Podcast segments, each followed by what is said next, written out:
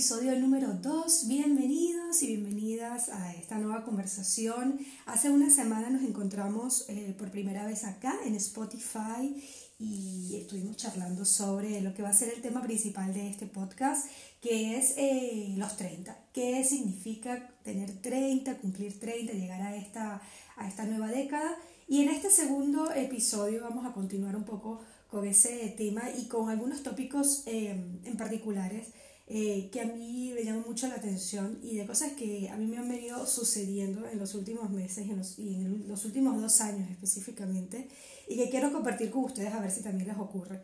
Eh, les recuerdo que este podcast se graba desde la ciudad de Lisboa, en Portugal, donde todavía estamos en otoño, estamos casi, casi en invierno, faltan unos días apenas y tenemos una temperatura de 8 grados centígrados con una sensación térmica exactamente igual en el exterior. Estoy grabando desde mi casa, así que estoy muy cerca de la ventana, es probable que por allí se filtren algunos eh, ruidos. Trataremos de la medida de lo posible de ir mejorando la calidad de este programa, es la idea, pero eh, vamos a arrancar desde ya con esta conversación. Y hoy quiero hablarles de, comenzar a hablar de cuándo fue que todo cambió. ¿Cuándo fue que realmente me di cuenta de que las cosas eh, no iban a ser igual que antes y que había muchos cambios en general en mí? Cuando las personas hablaban de la crisis de los 30, es que es demasiado cliché y demasiado lugar común, aunque todos los que me conocen saben que a mí me encantan demasiado eh, los lugares comunes y es un tema incluso que he tratado en algunos trabajos de la, de la facultad y en algunos otros trabajos personales.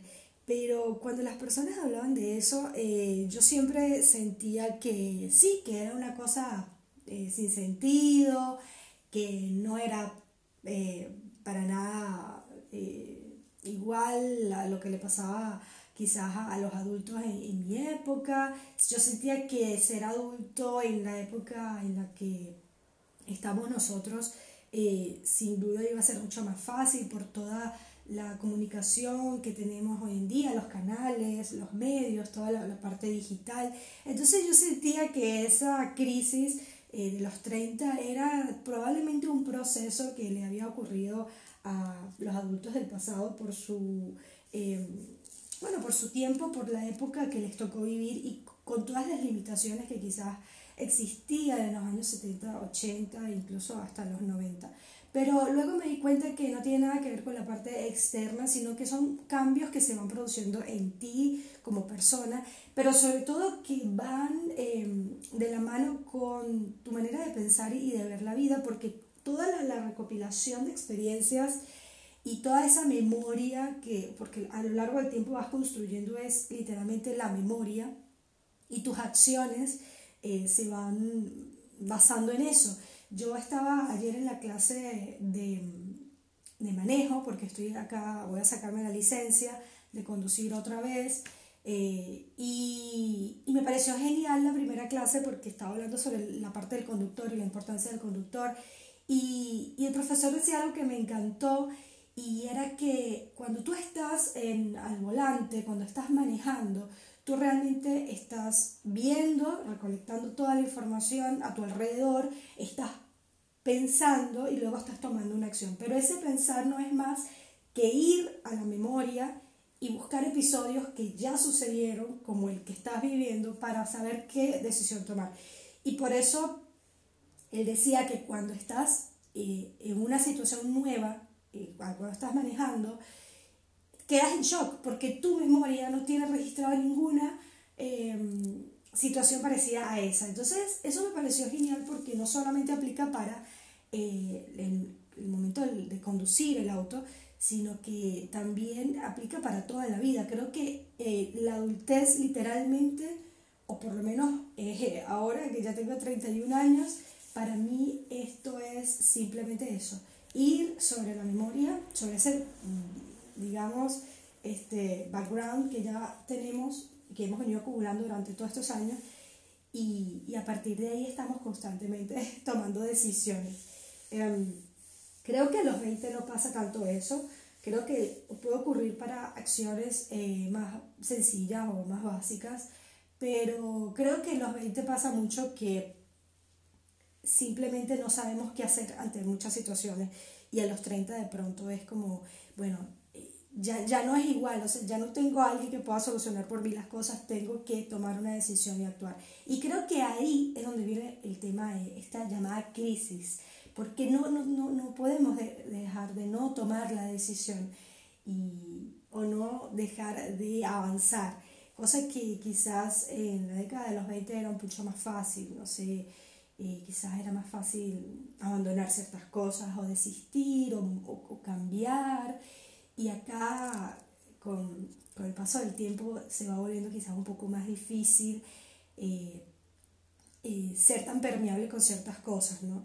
Y, y sí, después está toda una parte súper em, superficial y súper, eh, digamos, relacionada con la parte económica, que son todas tus obligaciones como adulto y pagar tus deudas y tus créditos y los préstamos al banco y todas esas cosas, yo, yo las veía antes como, bueno, falta mucho, ¿no? falta mucho porque ahora soy una persona de 25, pago mi alquiler tranquilamente, todavía estoy terminando la universidad, tengo un trabajo que me permite además pagarme eh, mis viajes o... Eh, que me permite pagarme la, salir de, de fiesta con, con, mis amigos, a bailar. Y sí, en ese momento había mucha independencia, creo yo, en mis 20 corrí con la suerte de tener mucha independencia económica, pero no dependían de mí las grandes decisiones, sin duda alguna, y mi compromiso bancario no era tampoco tan importante en ese momento. Ahora mi vida básicamente se... mi relación, digamos, más profunda y es con el banco y eso es bastante aterrador en la, en la adultez. Y los 30 están llenos de eso, los 30 están llenos de muchas, muchas idas al banco, muchos préstamos, muchas deudas que pagar y si ahí comienzas entonces a ver, a recopilar esa, toda esa información y a estar constantemente tomando decisiones.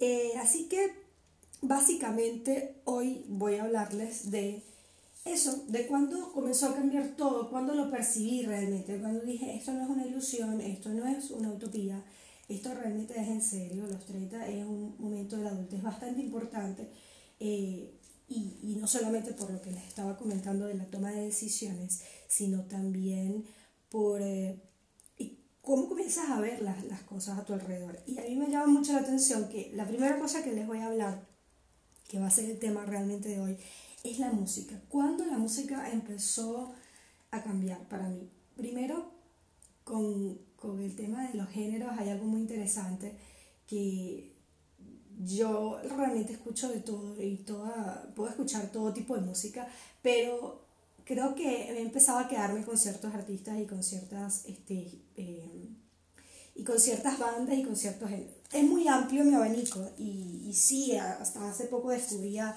nuevos artistas y, y, y, sí, los disfrutaba. Pero creo que comienzo a volverme como más clásica. me he vuelto un poco más clásica con el tema de la música. Y sobre todo me pasa algo con el reggaetón, que no me pasaba hasta hace dos años. Y es que comienzo a sentir como cierta sensibilidad con las letras de reggaetón. Yo no sé si a ustedes les sucede eso, pero yo me he sorprendido a mí misma. Eh, eh, sintiéndome avergonzada por alguna letra en particular. A veces estoy en la, en la calle y escucho la, la, música así a todo volumen y me da como una pena. Digo, wow, mira estas letras, esto se está saliendo de control, esto el reggaetón, ¿a dónde va a llegar? Esa frase es demasiado de adulto, ¿a dónde va a llegar esto? Eh, en Venezuela se usa mucho esto, se lo llevó quien lo trajo. Esa frase para mí marca mucho también el paso de, de la juventud a la, a la, adultez, un poco ya... Mm, más adultez, un poco adultez mayor. Y sí, yo, yo me he sorprendido mucho así como, wow, mira, este, cómo son las canciones ahora, y esto del reggaetón, y no sé qué. Y la verdad es que mm, después me di cuenta que la que estaba cambiando era yo sin duda, porque mi generación, específicamente los que nacieron en, en, entre los años 80 y 90, a finales de los 80 y comienzos de los 90, somos esa generación que realmente vio nacer el reggaetón y que vio cómo este fenómeno se volvió universal y, y, no solamente era, digamos, un género latino que se escuchaba en los países eh, caribeño, sino que comenzó a expandirse por todo el mundo y a volverse como que el género universal que es hoy y, y sobre todo un género además muy a la población joven, creo yo. Pero sí, mi generación lo, lo, lo vio nacer. Yo recuerdo exactamente la primera vez que estaba, eh, que escuché reggaetón, la primera canción de reggaetón, estaba en una fiesta. Yo estaba en tercer año de bachillerato y, y estábamos como en la casa eh, de, de un compañero, porque en aquella época Y es así, chicos, y es así, era muy diferente. Yo sé que esto también lo hemos escuchado o lo escuchábamos mucho de nuestros padres y llegó el momento en el que tengo que decir que sí, que era muy, muy diferente eh, en mi época, eh, porque en aquellos eh, tiempos nosotros lo que hacíamos era esto que se llama matiné, que yo no sé si en todos los países de habla hispana se dice igual, pero eran como fiestas que comenzaban a las 3 de la tarde. Yo recuerdo ir al colegio en la mañana, de hecho podía ser, no tenía que ser un fin de semana, podía ser incluso durante la semana porque era algo muy light y generalmente tampoco había mucho alcohol, o creo que ni siquiera había alcohol, eh, quizás ya cuando estaba un poco más grande, en quinto año, ese tipo de, de, cosas podían estar un poco más presentes, eh, ese tipo de elementos.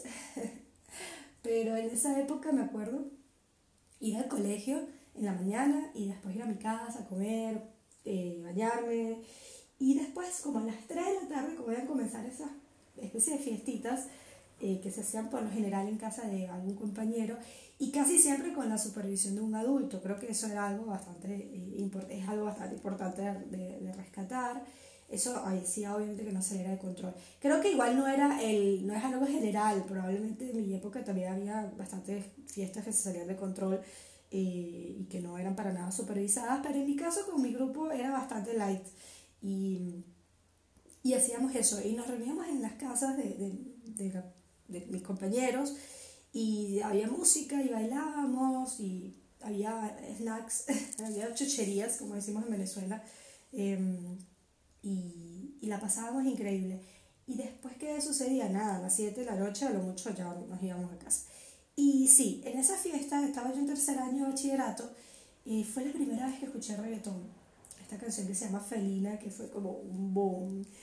Y, y, y, nada, y a partir de ahí el reggaetón fue como parte de, de, la vida de todos nosotros, más allá de los prejuicios y de las opiniones que nosotros tengamos sobre este género, es un hecho que todos los de mi generación hemos bailado reggaetón en las fiestas, en la discoteca, hemos eh, hasta podido escuchar algún playlist en la que haya música este, bailable, haya reggaetón y, y lo consumimos, lo consumimos abiertamente y a diario. Em, y, y, qué sucede? De, estaba recordando eso yo dije, pero ¿por qué ahora me parece tan, tan comprometedoras las canciones de reggaetón? ¿Por qué siento esa, eh, como esa, esa necesidad de censurar, ¿no? Eso no me había pasado hasta ahora. Y, y, y comencé a recordar algunas letras de, del pasado y la verdad es que las canciones de mi época también eran bastante explícitas y también tenían un contenido digamos, bastante erótico, bastante sexual y, y, es algo que todo el mundo sabe, ¿no? Algunas con, con algún trabajo más metafórico eh, y más retórico, me atrevo a decir, eh, porque bueno, no, no, no todas claramente te, te, te, te dicen la, la, te muestran esa parte explícita, pero hay otras que sí, que sí, que a pesar de, de, eh, de mi poco registro de que antes no era eh, tan malo el reggaetón, sí era bastante explícito también en mi época, pero yo no lo veía así. Y ahora como que empiezo a, sí, a censurar un poco más cierto, censurarlo auto, para mí, ¿no? Tampoco es que es algo con, una, con un cartel en la calle todavía no he llegado a ese punto, a marchar en contra del reggaetón. Estoy segura que hay muchas organizaciones que ya lo han hecho y con todo este revuelo de los Latin Grammy, que no nominaron a ciertos artistas, bueno, eso es otro tema aparte que estará para otro podcast con personas realmente especialistas y, con conocimiento de eso. Pero eh, yo lo que me preguntaba era por qué. ¿Por qué ahora me parece así tan, tan, tan delicado el contenido, tan sensible, tan explícito? Porque tengo como esa necesidad de censurar ciertas canciones, decir, oye, esto no se debería escuchar o esto no se debería colocar en las fiestas o en la radio. Y comencé a ver que sí, que definitivamente era yo la, la que estaba cambiando, porque creo que con la edad y creo que con los 30 eh, ocurre algo que es que el tema de la moral puede empezar a, a, entrar en juego. A mí hasta hace poco eso no, no me afectaba y yo soy una persona bastante eh, abierta, muy open mind con los diferentes temas y la verdad es que hasta ahora muy pocas cosas como que me afectaban eh, mi, afectaban mi sensibilidad eh, o ciertos contenidos. Y creo que la moral empieza a jugar un, un, juego importante y quieres también como cuidar la moral de los otros. Creo que te vuelves un poco más una gente responsable dentro de la sociedad y quieres como también hacer un poco más de contraloría en, en, en, bueno, eso, de los contenidos y en todo lo que se consume a tu alrededor. Eh, yo no tengo hijos, pero estuve trabajando con un compañero eh, de mi trabajo actual. Estuve como un par de semanas sentada justo en, en el escritorio al lado de él y él tiene una hija pequeña y nosotros trabajamos con contenidos digitales, cosas que salen en internet. Y, y era muy fuerte porque él había contenidos que no quería, digamos, que, que estuviesen online, porque él sabía que eran contenidos que quizás los, los, los, más chicos podían tener acceso a ellos y nosotros por, por un tema de normativa pues no podíamos, de, de, no podíamos digamos, rechazarlo. Y eso yo veía cómo le producía de verdad mucho malestar. Y sí, sí, yo creo que independientemente de si tienes hijos o no, la adultez se vuelve un tema también de conciencia colectiva y, y de, de, pensar más en tu entorno y de qué es lo que, qué es lo que está eh, eh, consumiendo las personas, ¿no? ¿Qué, ¿Qué, va a traer eso a futuro? Y, creo que por ahí va un poco también el tema de, de crecer, ¿no? Crecer creo que es cada vez quizás pensar menos en ti y más en tu entorno, más en la sociedad, entender que esa sociedad que está a tu alrededor es probablemente la sociedad en la que van a estar eh, tus hijos o tus sobrinos o eh, tus familiares eh, cercanos y tienes como esa necesidad también de construir alrededor. A mí me pasó algo también que con los 30 comenzaba a sentir más responsabilidad eh, de, por ejemplo, decía, quiero hacer una fundación. A mí nunca se me había, o sea, yo siempre a los 20 decía, bueno, trabajaré eh, en una empresa para otra persona hasta que, qué sé yo, me jubile. Y no, ahora empiezo a pensar como que, bueno, sí, todavía necesito trabajar para alguien eh, y que me subpaguen y, perder la gran parte de, de, de, las horas de mi día, pero eh, en los tiempos libres siento mucho la necesidad de dedicarme a hacer otros proyectos eh, también que contribuyan a la sociedad. Entonces, este, sí, he pensado en fundaciones, he pensado, eh, bueno, esto para mí es un proyecto bastante también importante, esto que estoy haciendo el podcast, porque tengo como esa necesidad también de conectar y de, y de, crear eh, soluciones también quizás para eh, ciertas eh, comunicaciones digitales y creo que esto de los podcasts y esto de los contenidos en internet se les puede dar la vuelta realmente para hacer cosas bastante importantes. Y sí, y siento mucho compromiso y mucha responsabilidad por mi entorno.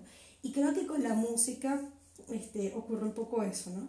Eh, creo que esto igual es algo que me pasa muy internamente. Yo no voy a dejar que las personas, este, yo no voy a, eh, a no dejar que las personas escuchen reggaetón y nada por el estilo. Y bueno, cuando tenga hijos veré cómo es esa etapa adolescente y qué es lo que se está escuchando en ese momento o cómo son las fiestas infantiles. Eso a mí me llama mucho la atención.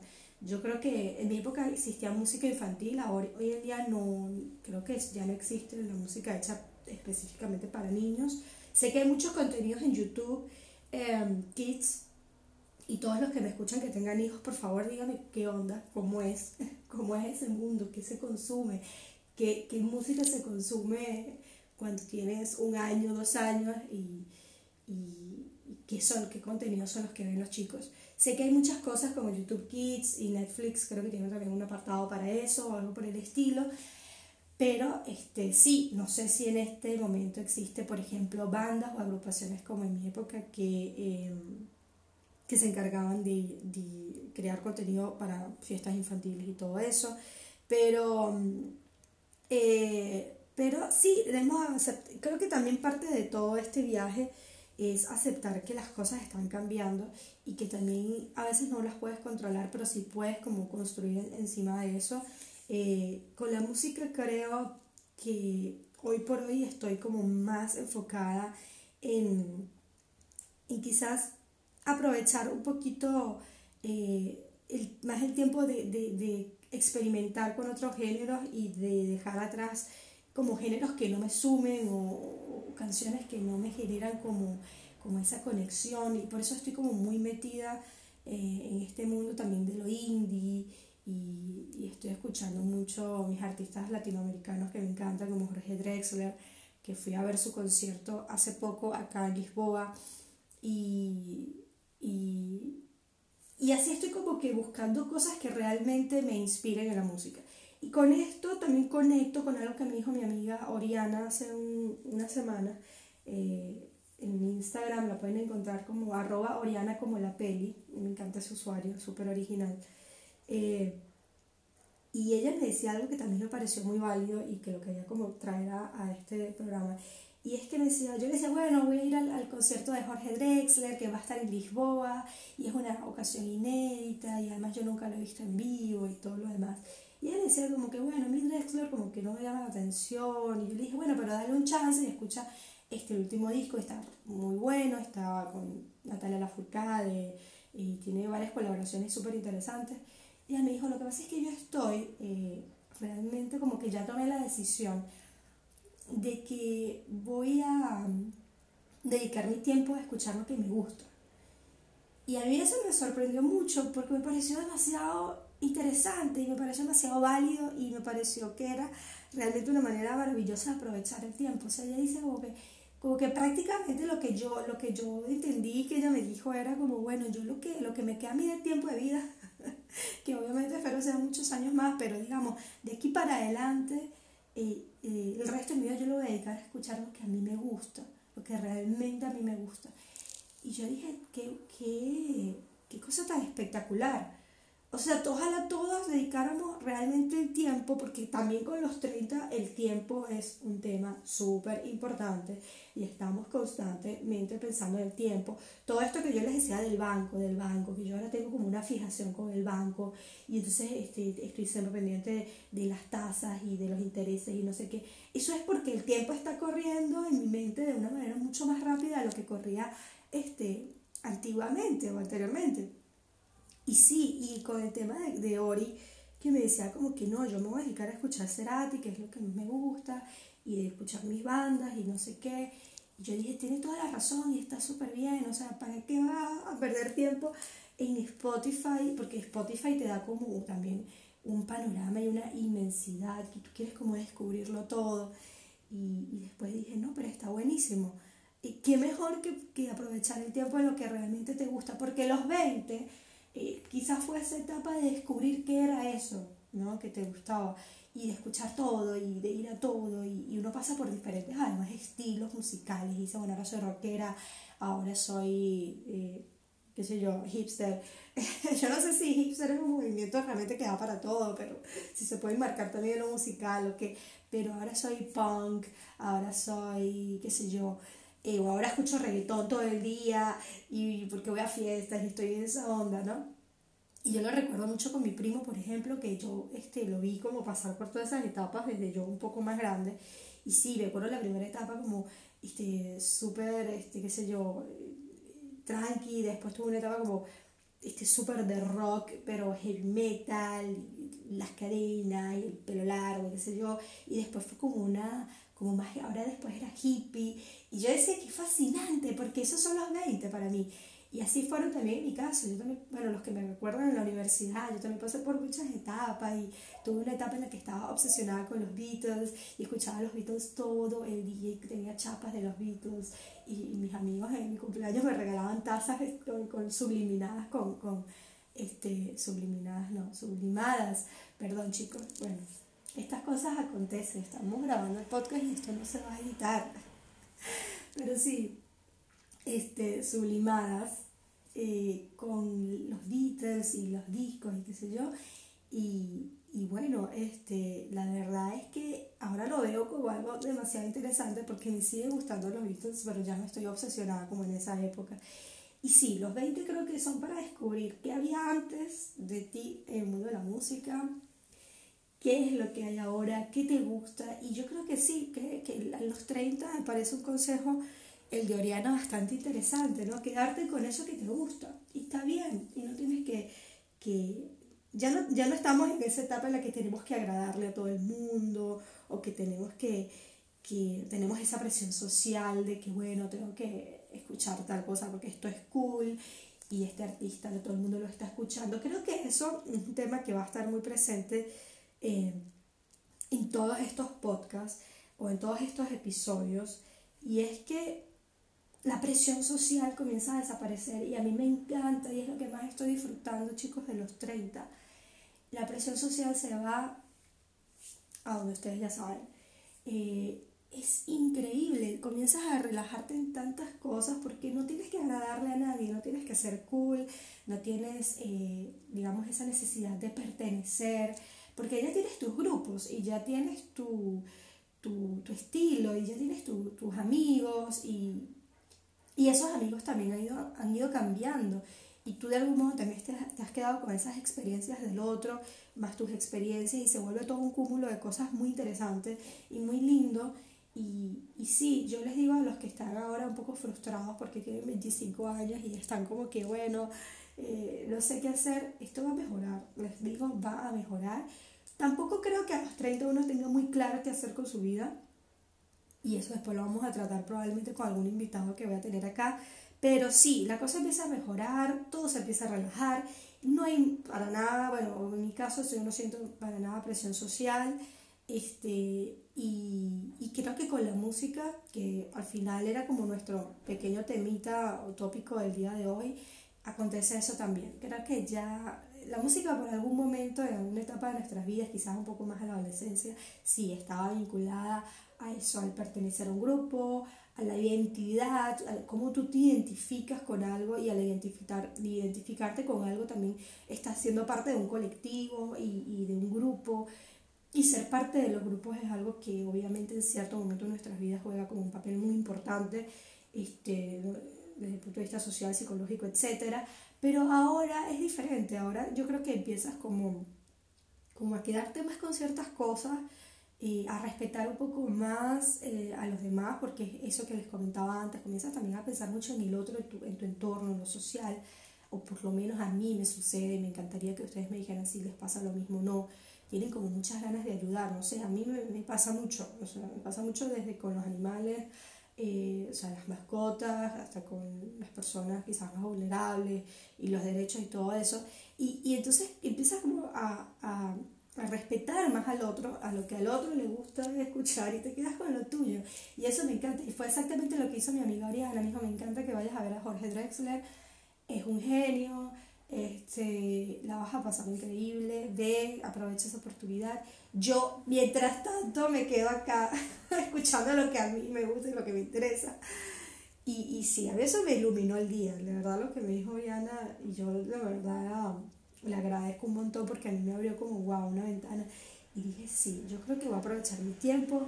Yo tengo mucha necesidad de eso, de, como de, yo soy de, me gusta mucho Em, descubrir ¿no? Y, conocer. Y soy muy curiosa, entonces por eso a veces quiero como escucharlo todo y, quiero, y me meto en, en, Spotify y veo que sí, que están escuchando en Noruega.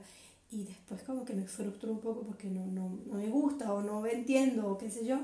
O, o, veo que es solamente reggaetón, no solamente, ah, bueno, el trap es esto también que está ahora de moda y capaz a mí lo que me, me, crea más conflicto capaz es el trap, que es estas canciones o este género en el que las canciones sí son un poco más explícitas, pero bueno, después ustedes me dirán cuál es la diferencia entre trap y reggaetón y todo lo demás. Eh, pero pero sí, este, yo a veces quiero abarcarlo todo y no. Y esto fue una bajada a tierra bastante interesante porque sí, parte de los 30 es eh, eso, bajar a tierra, constantemente bajar a tierra con muchas cosas y, y entender que no, que ahora es tiempo de dedicarse a otras cosas y dedicarlo a lo que realmente te gusta. Así que con esto voy a cerrar el episodio de hoy. Espero que les haya gustado, que si hayan sentido alguna empatía o se hayan identificado con algo en particular, me lo puedan hacer llegar a, través de mi Instagram, que es arroba María Carila de Gouveia. Es un poco largo y difícil, así que este, voy a colocar el arroba en la description del episodio en Spotify, así ustedes pueden ubicarme un poco más rápido y conectar conmigo y charlar. Y, y esto es una conversación, recuerden, y estoy muy agradecida con las personas que escucharon el primer episodio, creo que superó mis expectativas la, la cantidad de personas que escucharon, porque el número de personas es mucho mayor al número de mis amigos cercanos, que yo pensaba que eran los únicos que iban a escucharlo. Y, y eso me alegra mucho, me motiva a seguir y también me hace pensar que, bueno, que estamos aquí juntándonos un grupito bastante interesante de personas que queremos hablar de esto y escuchar cosas que tienen que ver sobre esto, estas cosas que nos pasan, estos episodios y estas sensaciones también. Eh, esto, eh, a medida que pasa el tiempo, voy a ir eh, también conectando con algunos invitados porque hay ciertas personas con las que quiero tratar ciertos temas en particular, así que va a estar buenísimo. Vamos a tratar que de que cada tres o cuatro episodios tengamos algún invitado especial. Y ya se viene Navidad, ya se viene el fin de año. Voy a estar, les digo desde ya, voy a estar en Madrid para el fin de año. Voy a ir a pasarla con unos amigos que tengo allá. Tengo muchos amigos que tengo mucho tiempo sin ver y, ya les notifiqué y allá voy. Así que vamos a ver incluso si podemos enganchar y grabar un episodio con alguno de ellos. Porque estos amigos que yo tengo allá también son fascinantes y están haciendo cosas increíbles que yo las quiero compartir. Así que desde ya les digo que probablemente algún episodio vamos a grabar desde Madrid, una ciudad que, no conozco. Y va a ser muy rápido el viaje, va a ser muy express. Así que también me pueden dejar recomendaciones en el Instagram de a dónde ir. A mí me encantan los desayunos. Los desayunos los amo. O sea, amo ir a un sitio nuevo, sentarme en un café lindo y tomar un muy buen desayuno. Así que si conocen algún sitio para desayunar en Madrid, por favor díganme que allá voy. Y con esto termina el segundo episodio de Esto no es autoayuda. Gracias, gracias, gracias por escuchar. Nos vemos el lunes que viene con el tercer episodio y más temas de esto. Los quiero y de verdad agradezco mucho que estén ahí. Nos vemos la semana que viene.